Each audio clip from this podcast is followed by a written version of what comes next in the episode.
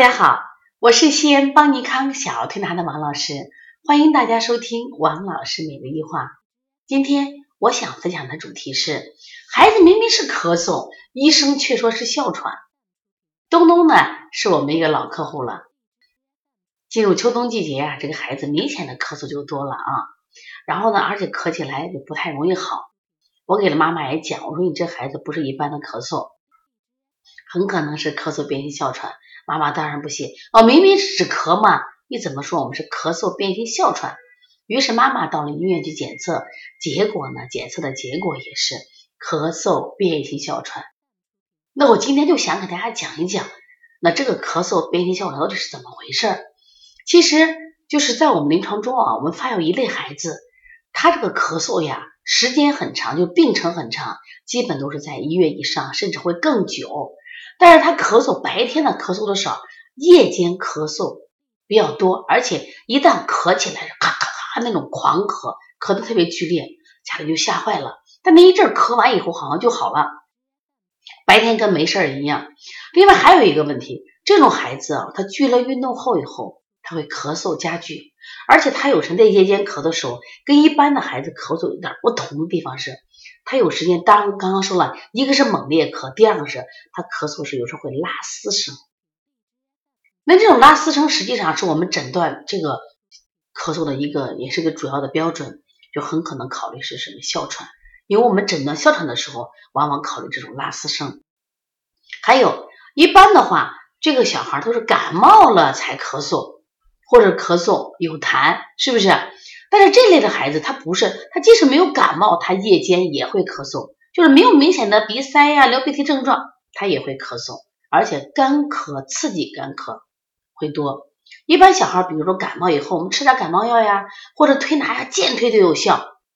但是如果你接到这种咳嗽变异性哮喘的孩子，你发现你开始推就效果很慢，他没有明显的这种改善，那你就考虑哦，这个是不是咳嗽变异性哮喘？就是从时间上看，疗程病情比较长一点，刺激性干咳多，夜间咳多，咳嗽的时候严重的会有拉丝的声音。另外，你再早的嘛，这个孩子一般出生的时候，比如说剖腹产的孩子，或者有湿疹的孩子，或者家族有过敏史的孩子，或者说他本身有鼻炎这种有点过敏过敏症状的孩子，他明显的这种就是患这种患儿就会比较多一些。那这种小孩呢，他遇到这种刚刚讲冷空气运动后，或者遇到这种花粉刺激，就很明显的加重。你像我们临床中，我常讲我们的小多多，他是走到这个人家的洗衣店门口，他都会猛咳一阵。其实那个味道可能我们都感觉不到，他能感觉到。为什么？他的咳嗽呀就很敏感，气管很敏感。其实为什么把它归到这个哮喘呢？往往他没有一般的止咳药呀。抗生素药效果都不好，但是用一些什么呀止喘的药，哎，发现效果什么呀就特别好，所以这就叫就是咳嗽变性哮喘，因为他在初期他止咳不喘，所以说很多人发现不了。我写了一本书叫《二十五种咳嗽》，其中呢我们有一章节叫慢性咳嗽，专门讲了这个，就很多人就提问题，王老师，那喘的就是喘吗？为什么这个孩子止咳不喘？关键是发生这个病变的部位，一般我们发生在小气道，小气道它没有那个软骨支撑，知道吧？所以说它一旦有问题，它就会出现喘的话。但是如果这个咳嗽发生在中气道，它有这个软骨支撑，所以一般的话，它这个支气管的这个就是空间还会多一点，所以它还没有到那种严重的喘息，基本都是咳多。但是你如果你这个久咳不好，有一部分孩子就转化为支气管哮喘了，所以说咳嗽变性哮喘，它实际上是诱发就支气管哮喘的一个前发性这种疾病，希望大家重视。但大多是跟什么呀？过敏有关。但是过敏跟什么有关？我觉得还不就是跟孩子正气不足有关，跟孩子虚有关嘛。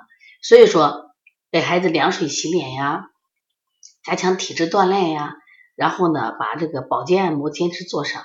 对于这种按摩，我常用的方法是啥？降低他的高气道，舒缓他整身体肌肉，就降低他的高气那个高肌肉张力。我们发现一般这种气道张力高呀，或者肺肌张力高的孩子，情绪紧张的孩子容易患这个病。所以我经常用滚法，他比如说前胸后背给他放松，肌肉放松，按揉这种桥弓呀、天突呀、啊天柱骨这些，降低他的高气道就会好很多。另外食物问题，那我老生常谈了，去查一下过敏呀，查一下不耐受呀，哎就会好很多。就是进行食物规避，再配合运动，配合推拿。